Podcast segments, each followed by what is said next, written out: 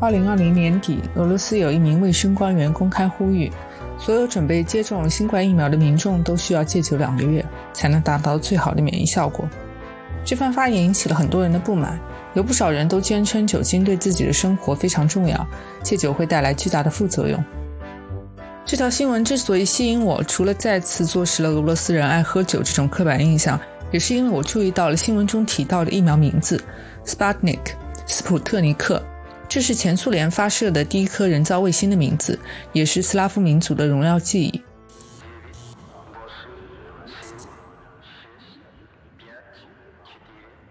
更有趣的是，俄罗斯还有一款伏特加，就叫做斯普特尼克。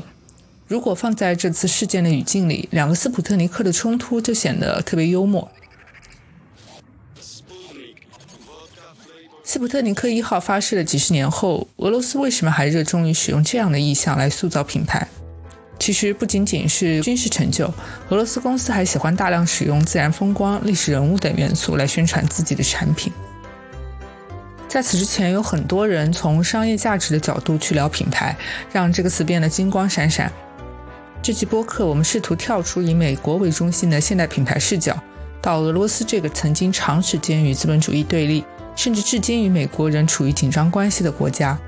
在那个特别的语境里，以他们最具代表性的产品伏特加为例，去批判的思考品牌。因为我不会俄语，所以大部分的资料是通过英文媒体获取的，可能在客观性上有所欠缺。另外，这期节目会涉及一些俄语名字，我会用中文音译或者英文读法去表达，还请大家见谅。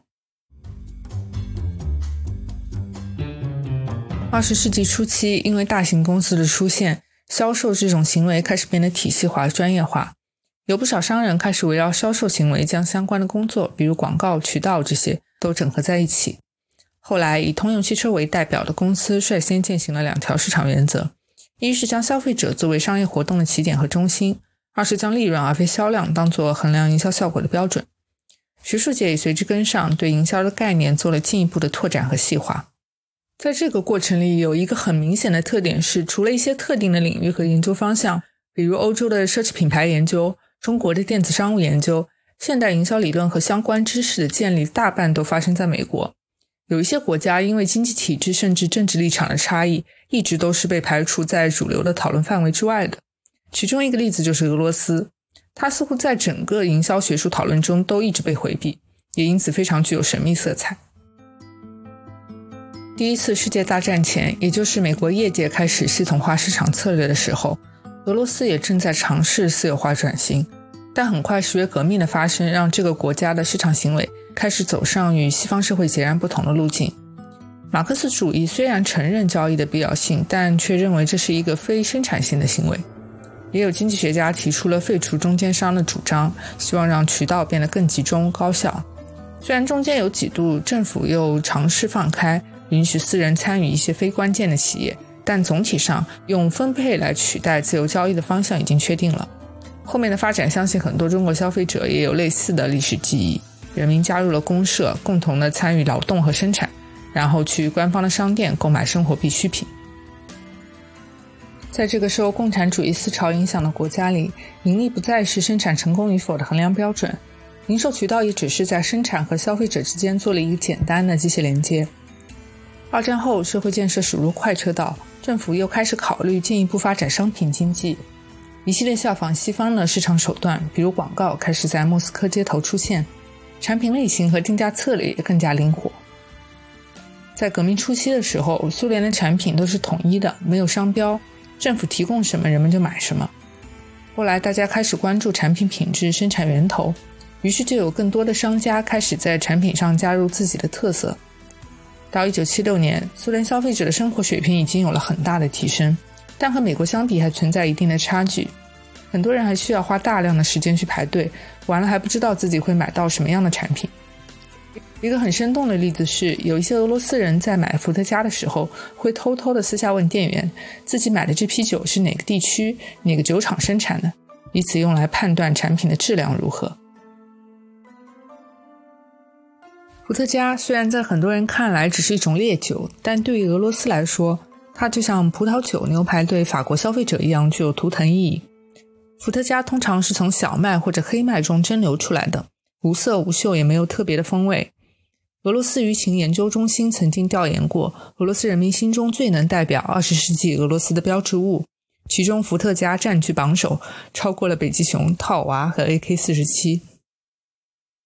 原产地信息是酒类产品营销中非常重要的一个点。最典型的，比如苏格兰威士忌、法国葡萄酒。但即便俄罗斯伏特加在大众心中的印象如此的根深蒂固，至今也没有出现一款具有全球影响力的俄罗斯伏特加品牌，这是非常有趣的。提到伏特加，我们脑海中可能会浮现几个品牌，比如在机场大打广告、疯狂铺货的绝对伏特加，它其实来自瑞典的一个南部小镇。灰鹅，也就是 Grey Goose，来自法国。Smirnoff 虽然最早成立于莫斯科，名字也很像俄语，标签也被设计成红色，但其实，在三十年代之后，它就被创始人带到了美国，由美国公司运营。而现在，它是由英国的蒂亚吉欧公司所持有的。Here's a brief history of Smirnoff. During the Russian Revolution, it was banned and smuggled out of the country. To survive, Smirnoff was concealed. 一方面，伏特加带着明显的俄罗斯民族烙印，至今在俄罗斯社会还存在着一种非常矛盾的心态：消费者确实会被外国产品吸引，但在心里又会隐隐的怀疑外国人会向他们倾销劣质的产品。所以在食品和饮料这些基础生活用品上，他们会更偏好本地的品牌。但在另一方面，在现代营销体系内，俄罗斯确实没有孕育出耳熟能详的伏特加品牌。又或者不仅仅是伏特加品牌这个概念，在俄罗斯这片土地上就体现出很独特的发展态势。消费品牌在俄罗斯的发展历程与其国家的意识形态和政治环境是分不开的。尤其像伏特加这种带着浓重地域特色和民族烙印的产品，它的品牌化既反映了政治思想，同时又反过来促进了这方面的交流和表达。早在中世纪的时候，罗斯人就开始饮用由谷物自然发酵的啤酒和麦芽酒，由蜂蜜发酵的蜂蜜酒，面包发酵的格瓦斯酒，条件好一些的就喝进口的葡萄酒。后来有人引进了蒸馏技术，原本的酿酒和饮酒习惯开始被打破。根据俄罗斯伏特加历史博物馆的描述，1429年，莫斯科一座修道院的僧侣蒸馏出一种谷物酒，是伏特加最早的起源。而根据国际法庭对波兰、俄罗斯伏特加商标的调停，他们的调查发现，这种酒诞生于1446年。因为从那个时候起，俄国开始蒸馏国产黑麦酿造的酒，伏特加也和政治、经济、国家地位发生了密切的联系。政府一度垄断了生产和销售。到16、17世纪，伏特加酒变得非常流行。最夸张的时候，有三分之一的男性都在酒馆有欠债，很多农民因为喝醉无法种地。到18世纪的沙俄时代，为了获得更多的资金来推动国家建设，彼得一世开始允许伏特加生产的私有化，并对销售征税。到叶卡捷琳娜二世，制造酒精的特权开始拓展到贵族阶层，阶级高低决定了生产配额的多少。监管伏特加生产，某种程度上也是在巩固政权。也是在这个时期，伏特加迎来了品牌化的萌芽。俄罗斯的每个贵族庄园都有一个独特的标签，这个标签用来表示产地、谷物类型，也会增加一些情感属性。随着1860年农奴制的废除，人口流动促进了城市间的贸易，这也导致了早期伏特加品牌的出现。1894年，经著名的化学家门捷列夫的建议，俄国申请了伏特加理想配比的专利，也就是酒精度数40度，给后续的品牌发展打下了基础。我甚至还在网上找到了一款直接用门捷列夫命名的产品。In America, everyone hangs out at coffee shops. In Russia, they go to rumichnaya or vodka rooms. The name comes from the 俄罗斯人对伏特加的情感是非常复杂的，它既是俄罗斯人的欢乐，也是他们的悲伤。在俄语中，伏特加的词源来自于古语的水，甚至一直到19世纪，伏特加都用来指代酒精饮料和水。这种语言隐喻和长久以来的历史沿袭，也让伏特加成为俄罗斯记忆的重要组成部分，提供了一种文化归属感。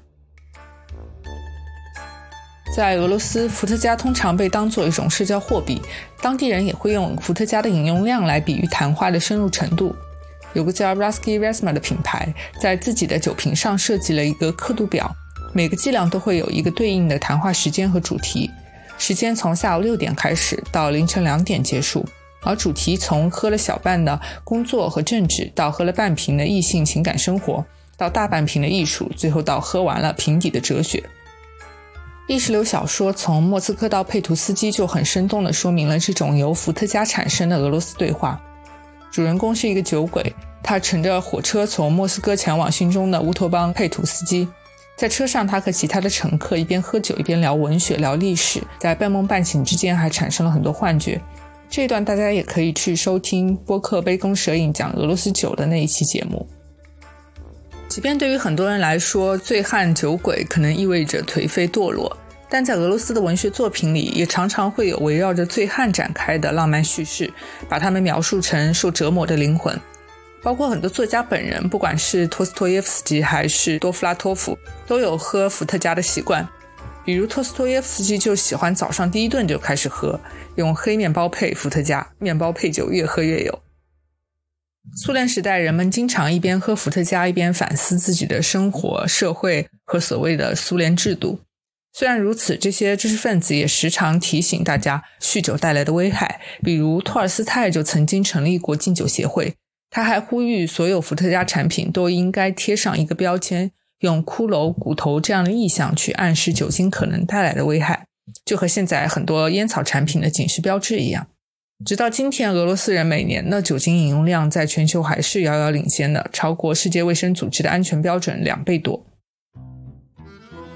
与这种复杂情绪相对应，伏特加在俄罗斯历史上也一直对政治、国家变革产生影响。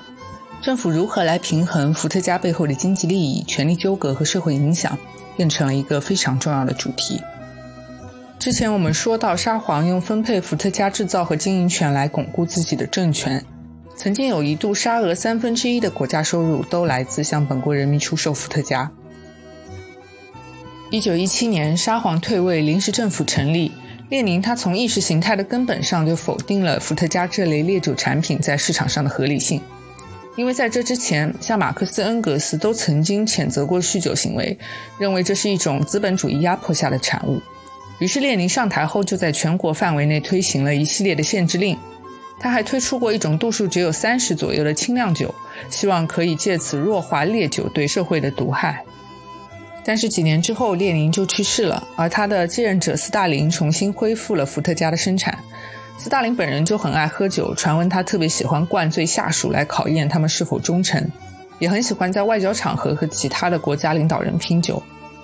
斯大林上台后，将酒精生产的垄断又重新的掌握到了政府手中，中央规划成为了市场的主导。这背后的原因，我想大概率还是出于经济利益的吸引，因为蒸馏酒最大的特点就是可以大规模生产，能在真正大范围的层面上给国家创造收入。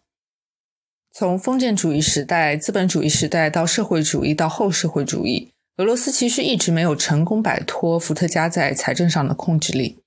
作家叶罗菲耶夫在伏特加酒诞生五百年之际的时候写过一篇文章，里面就提到，我们所有人被伏特加挟持着，这种受控制程度远胜于其他任何的政治体系。简单的说，伏特加酒就是俄罗斯人的上帝。一九八五年，秘书长戈尔巴乔夫再一次试图禁酒，苏联各地大约有百分之八十的销售网点都被关闭了。三年内，人均酒精消费量大幅下降了百分之六十七。但这个只是一个官方数据，因为合法酒精的减少，私酿酒开始流行。不少俄罗斯人转向寻找酒精替代品，甚至会喝一些古龙水或者清漆。到一九八八年，负面的社会情绪到达了一个顶点。税收的压力也迫使当局调整政策，增加了酒精的生产和销售。有人评价戈尔巴乔夫的反酒精运动，其实直接导致了国家的解体。特别是八一九事件以后，苏联的局势发生急剧变化。联盟的瓦解，苏联的终结，是二次大战也让酗酒问题很快反弹，再度变得严重起来。一九八八年到一九九八年的这个十年里，俄罗斯的烈酒消费量增长了百分之两百以上。政府发起禁酒措施失败，放松监管，然后再重新集权的轮回，在俄罗斯的历史上不断上演着。在《伏特加政治》这本书里，作者把伏特加称作国家退化的元凶，也指出酒精之所以会给这个国家而不是其他国家带来那么多疾病和腐败，是专制政权的人祸。而我更多是觉得，如何与这样的产品相处，包括如何去管理那些生产制造和消费行为，可能是人类永远需要去奋斗的一个主题。甚至如果我们往外延伸一步，这些以酒精为代表的与人类最基础欲望相关且具备一定成瘾性的产品，可能都会和经济、政治、社会变革紧密的交织在一起。他们也是需要民众和政府从中去找到一个平衡的。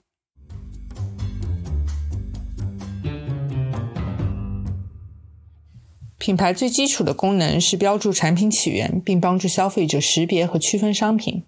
慢慢的，品牌演变成了公司声誉的象征。除了质量，品牌有时候也在传递意识形态。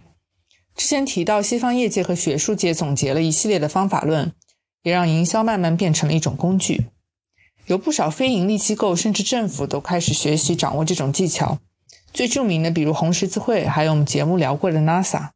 企业也会依附政治理念来宣传，比如强调本国制造、文化复兴等等。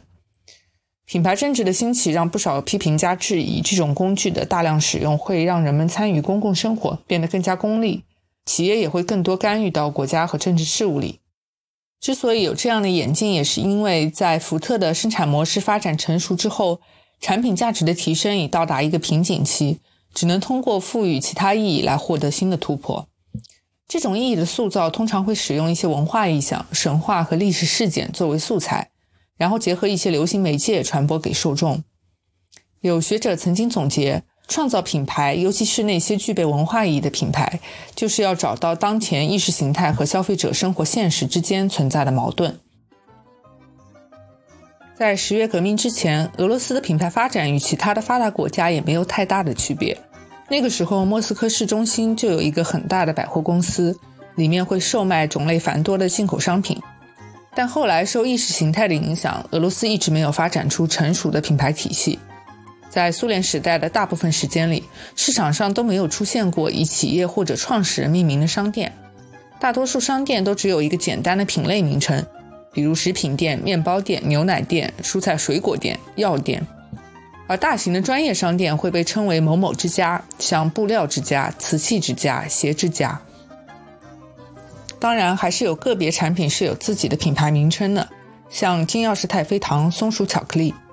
不过，这些名称更多指的是用某种特定的配方来制造产品，不含有任何生产和服务的保证。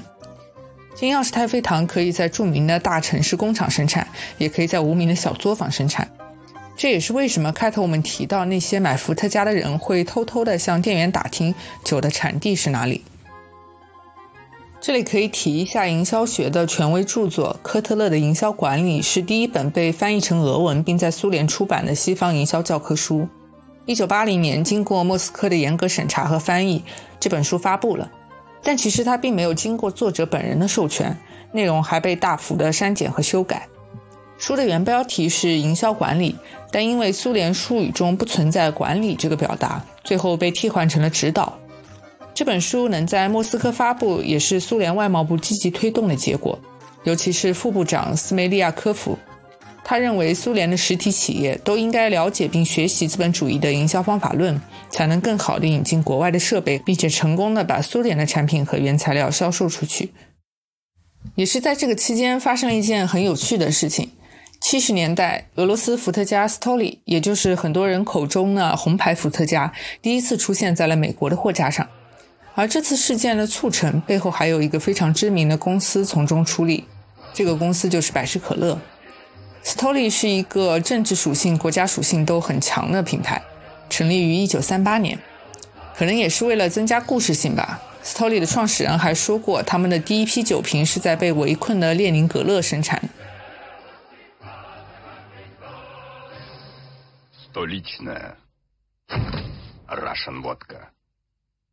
一九五九年，美国时任副总统尼克松因为美国国家展览会访问莫斯科，会见了赫鲁晓夫，也给世界带来了著名的厨房辩论。尼克松在这场辩论中提到，两国应该充分交流消费品生产方面的经验，主要也是炫耀一下美国在这方面的成绩吧。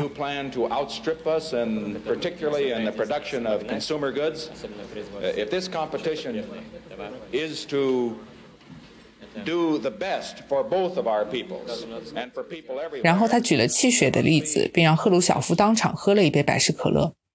百事可乐的 CEO Donald Kendall 是尼克松的好朋友。这次辩论之后，他趁热打铁，和当时的苏联政府建立了很好的交流关系，还把百事可乐的广告词改成了 “Be sociable, have a Pepsi”。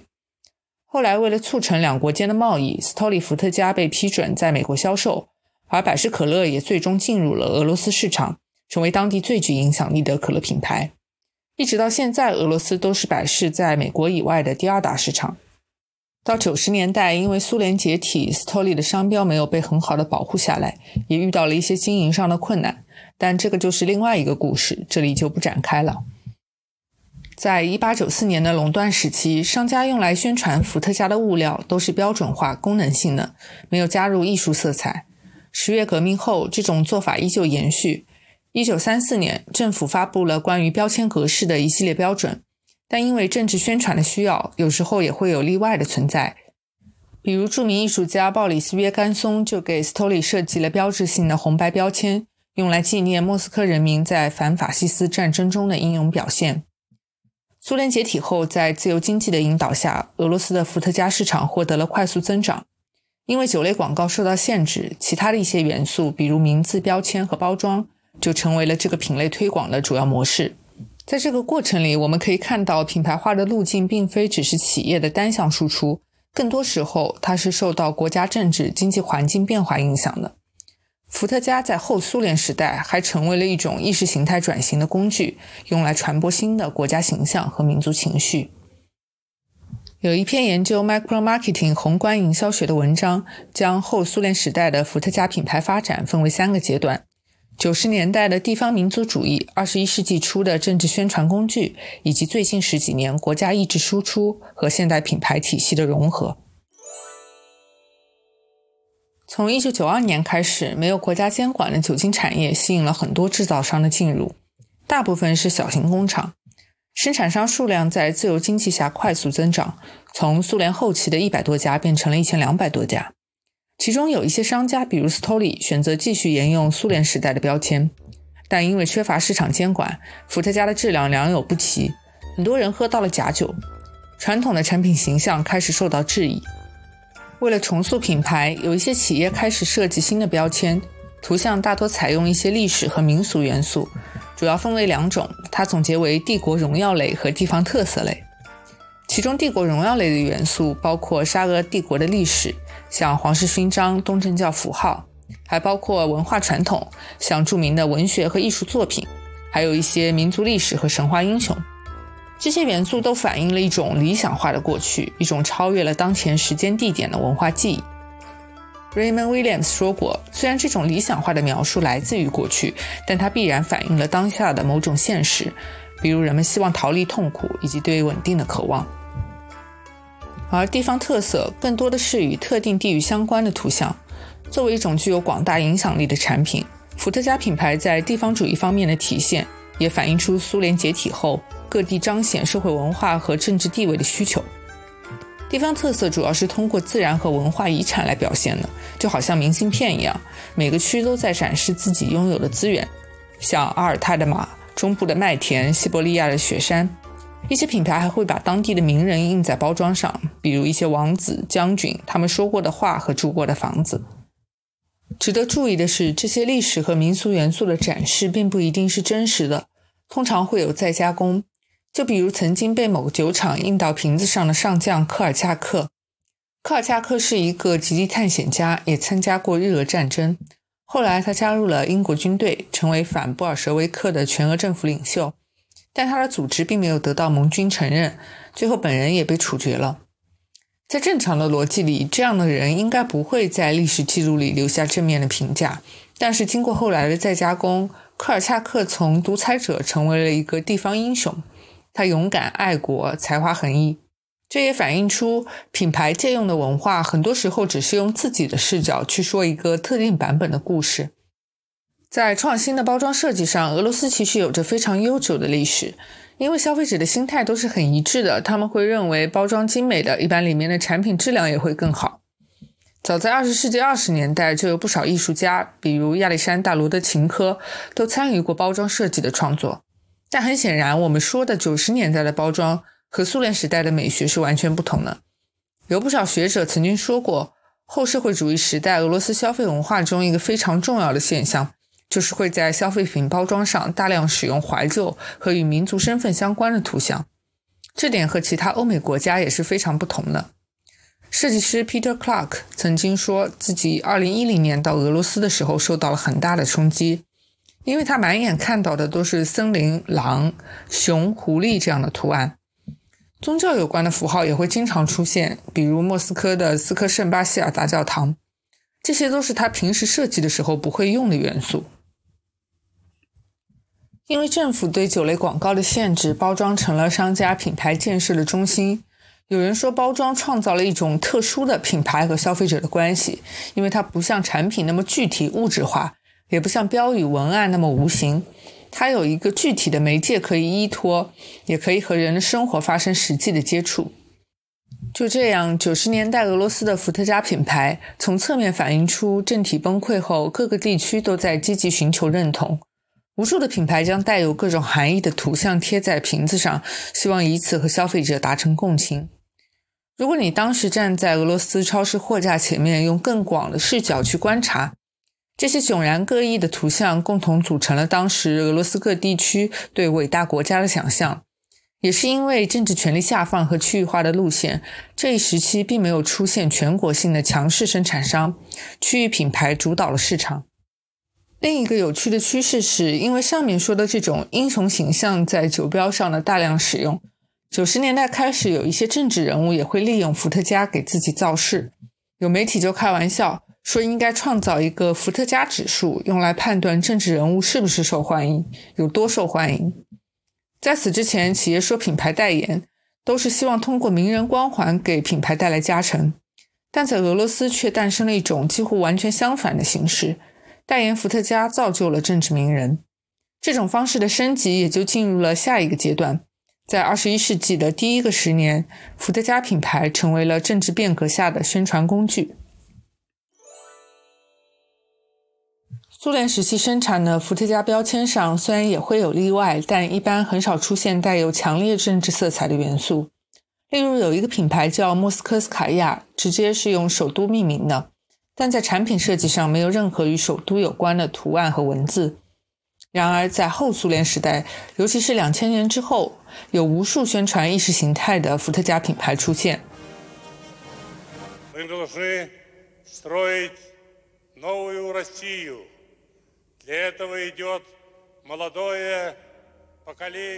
二零零三年底，距离总统选举还有四个月的时候，莫斯科酿酒厂 Crystal 推出了一个新品牌普廷卡，将普京的名字嵌入了酒名中。这款产品一经推出就大受欢迎，前六周就卖了二十万瓶。虽然总统办公室很快否认了这是一次官方行为，但他也没有就这种关联性提出任何谴责或者做出处罚。伴随着产品推出，这款酒的定位和宣传策略也与普京本人塑造的形象展现出了很多相似之处。比如产品文案里大量使用的拟人形容词，像男子气概、值得信赖等等，都是普京希望传递给民众的。除此之外，普京卡也采用了很多文化和历史元素，比如整体用了黑和金的沙俄时期经典配色，还用三驾马车和双头鹰来暗示帝国形象。历史上，沙皇的形象总是和强权、腐败这些负面词汇联系在一起，但在新的国家神话中，沙皇形象体现的是强大和家长式的关怀。这些元素和产品名字一起，暗示了一种政治承诺，那就是要建立强大统一的俄罗斯。这样的策略后来也频频被其他政客学习和借鉴，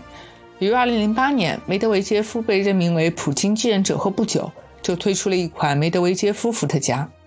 甚至在大洋彼岸，美国后来的总统特朗普为了缓解经营压力，也把自己的名字授权给酒饮公司过。特朗普伏特加在2005年底上市，他还在发布会上说：“我相信以后人们在美国点的最多的鸡尾酒会是特朗普伏特加加苏打水。”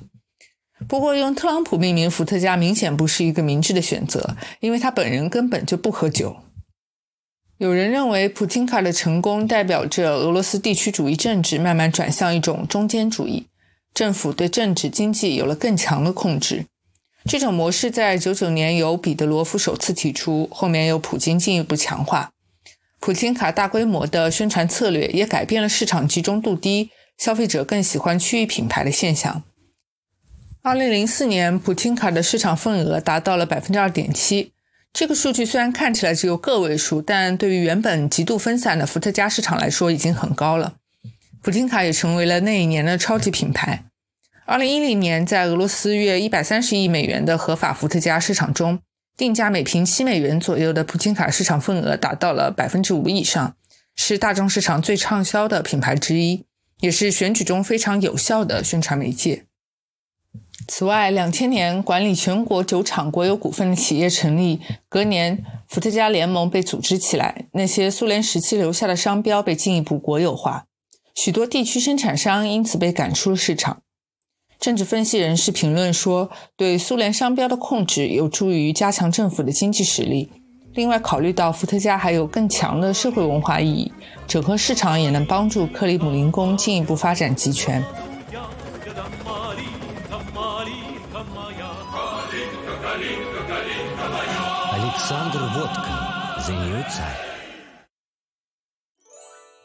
在最近的十几年时间里，随着现代营销体系的进一步渗透，有不少俄罗斯生产商开始注重西方国家语境中的品牌建设，而所谓国家意识形态的表达，则用一种更软性的、潜移默化的感觉与品牌精神相融合。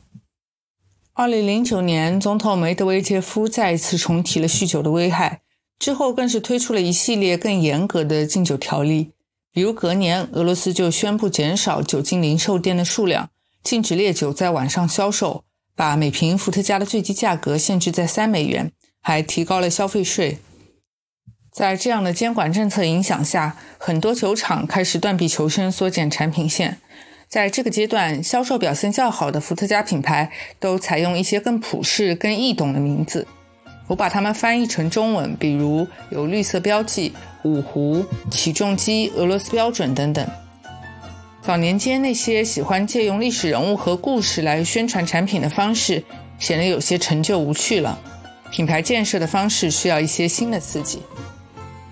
刚刚举例提到的第一个品牌绿色标记成立于2006年，这个品牌也非常喜欢借用历史元素，但它讨论的不是苏联时期的伟大和荣耀。而是六十年代人民的日常生活，那些令人怀念、朴素美好的时光、友谊和公共生活带来的积极情感。由此回到我们之前讨论的品牌价值，其实它与九十年代的品牌标识元素都采用了同样的逻辑，就是用美化的图像和符号去填补人们期望与实际之间的缝隙。本质上，这些符号都是虚构的，是一种乌托邦式的愿景，吸引消费者来投入情感。它们可以是宫殿城堡，也可以是米饭面包，具体表现的形式不一样，取决于社会环境和消费者需求的差异。就好像九十年代的大众消费者渴望稳定，而二十一世纪的消费者渴望美好生活。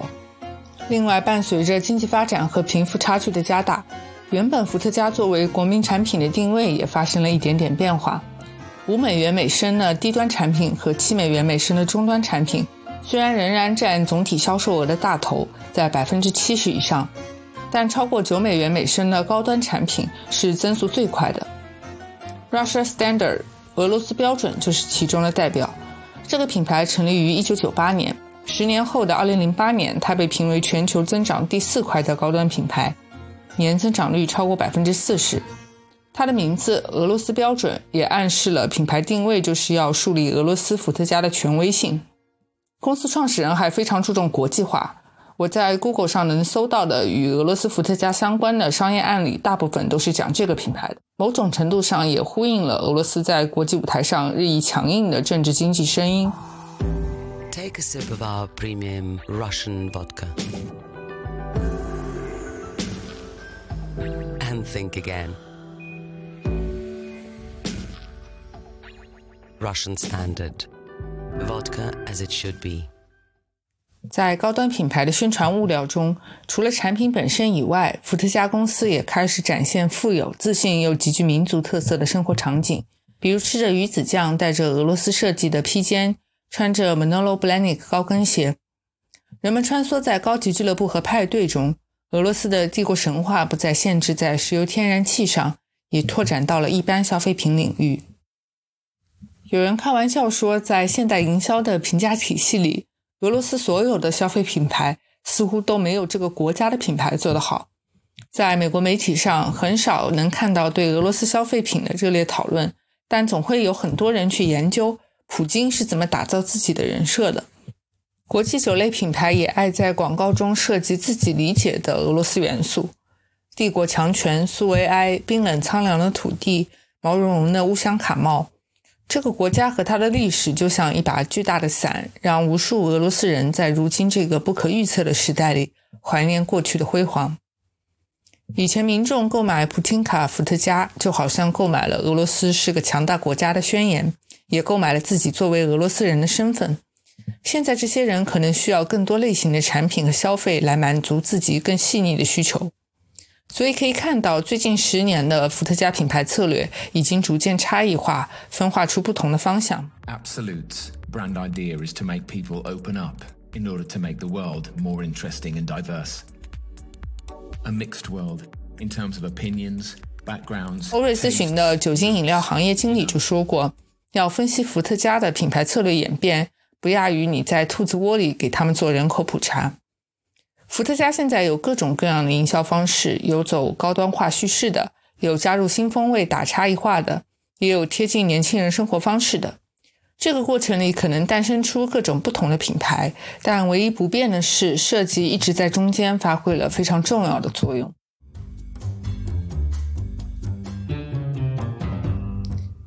俄罗斯是一个很特别的市场，从某种程度上来说，甚至要超过中国。在现代营销理论指导下，也很少有国家像俄罗斯一样，在食品和饮料这些日常消费品上大量使用与民族身份相关的肖像和图案。根据 BCG 的一项调查，当问俄罗斯消费者他们最看重什么时，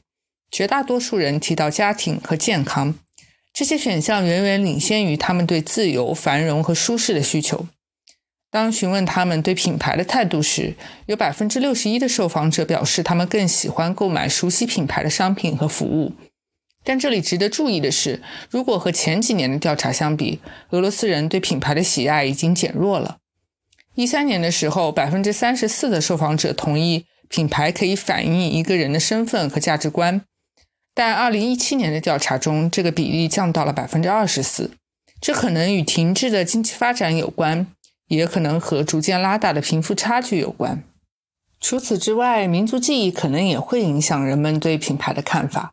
百事公司在进入俄罗斯市场的时候，负责人 Kendall 就说过：“像俄罗斯这样的国家，他们曾经经历过剧烈的政治变革，也受过不同意识形态，比如共产主义的影响。在这样的社会中，一旦产生了恐惧情绪，消费者就会很快转向其他的品牌。这些人也会对价格更加敏感。”后苏联时代，俄罗斯伏特加发展的三个阶段反映出品牌的演进其实是受意识形态影响的，它也反向塑造了意识形态。人物、事件和故事碎片从历史中被解放，在简化、美化之后重新流通起来。它们不仅仅存在公共领域，也进入到私人生活中。相对于电视、报刊、杂志这些曾经被苏联大量使用作为宣传工具的媒介。伏特加用一种商品的形态进入了千家万户。夸张点说，伏特加就像特洛伊木马，让民众心甘情愿地把它们带回自己家里，与它互动，产生认知和情感的联系。在新自由主义的市场概念里，消费者和生产者之间的供需关系，也就是我们说的看不见的手，在市场流通中发挥了最重要的作用。但俄罗斯伏特加的演进过程也让我们看到，生产者的外部环境是很复杂的，意识形态、政策监管也会影响企业如何表达。这一点，我想近年来其他国家也会越来越多地感受到。这期最后，我还想抛出一个问题，也是这档播客试图去讨论的一个重点：我们到底怎么样来看待品牌？市面上有很多关于品牌的商业管理类书籍，大多是从企业的视角出发。在他们眼里，品牌是神圣的，值得不断被歌颂和研究。还有一类与商品有关的生活杂志，包括社交媒体上的购物分享和测评。在他们眼里，品牌是一种被消费的对象，是与身份与幸福感相关的。进一步延伸出来的社会学家会将品牌视为一种潮起潮落的文化现象，背后是社群的共振情绪。